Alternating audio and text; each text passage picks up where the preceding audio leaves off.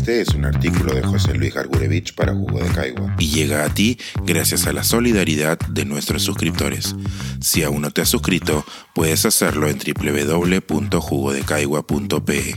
Ahora puedes suscribirte desde 12 soles al mes. ¿Y si nos unimos en lo que estamos de acuerdo? El regreso a clases, la oportunidad para convocarnos.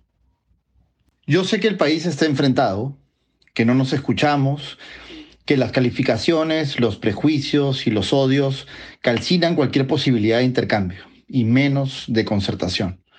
Pero otra vez, los que pierden todo cuando los ciudadanos nos bronqueamos son los estudiantes. Y ya estamos tarde. El 13 de marzo inicia el año escolar. Está en la agenda política el asegurar que las niñas, niños y adolescentes, más del 30% de nuestra ciudadanía, vuelvan a clases y recuperen los aprendizajes perdidos desde la pandemia?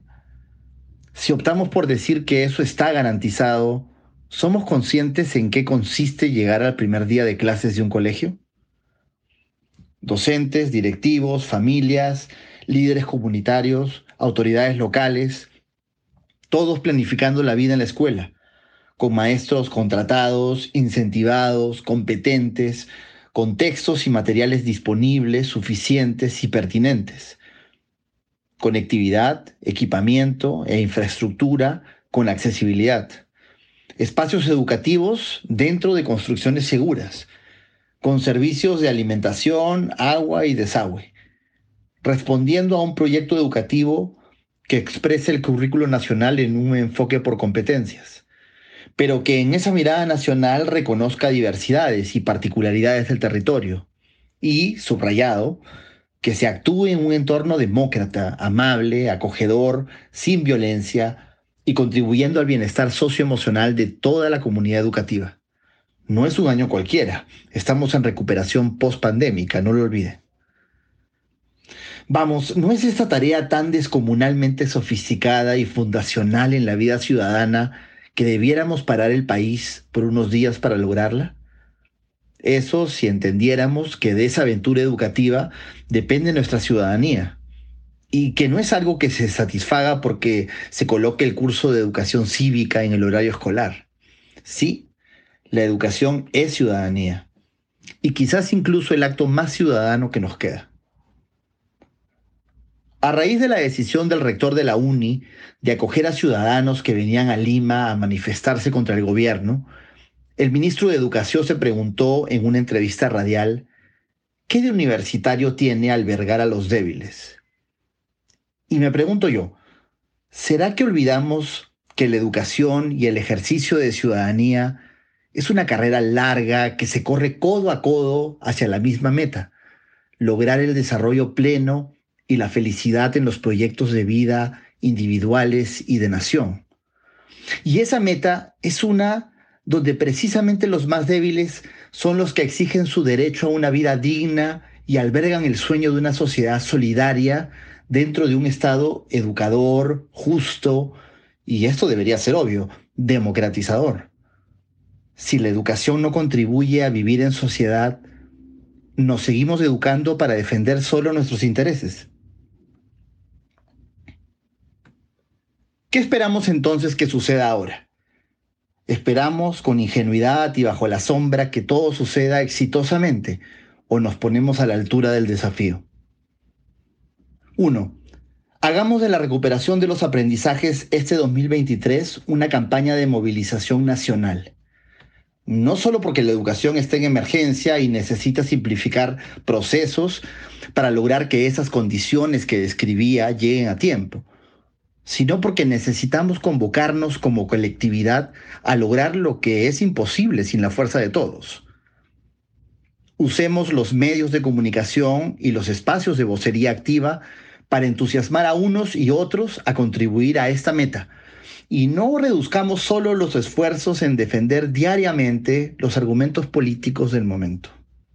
Ojo, la crisis política y social nos convoca a todos la crisis educativa también. 2. Unamos fuerzas en el territorio. No vendrá desde el edificio del Minedu en San Borja la solución a los casi 2.000 distritos del Perú. En cada jurisdicción comunitaria o barrial, unamos la sociedad civil, las familias, las autoridades locales con el liderazgo de la UGEL y la Dirección Regional de Educación de los gobiernos regionales recién electos para mapear el estado de los locales escolares, la situación de los maestros y, los hitos que se necesita alcanzar para el 13 de marzo y organizar la actuación público, privada, multisectorial para darle respuesta rápida a los problemas críticos. Y sobre todo esto, planificar una estrategia de recuperación de aprendizajes que se sostenga todo el año incansablemente, alumno por alumno, para los que regresaron a la escuela el 2022, para los que no volvieron aún al sistema, cerca de un millón y medio de estudiantes no regresaron a matricularse, y para los que aprenden fuera de él, en la educación no formal y comunitaria. 3.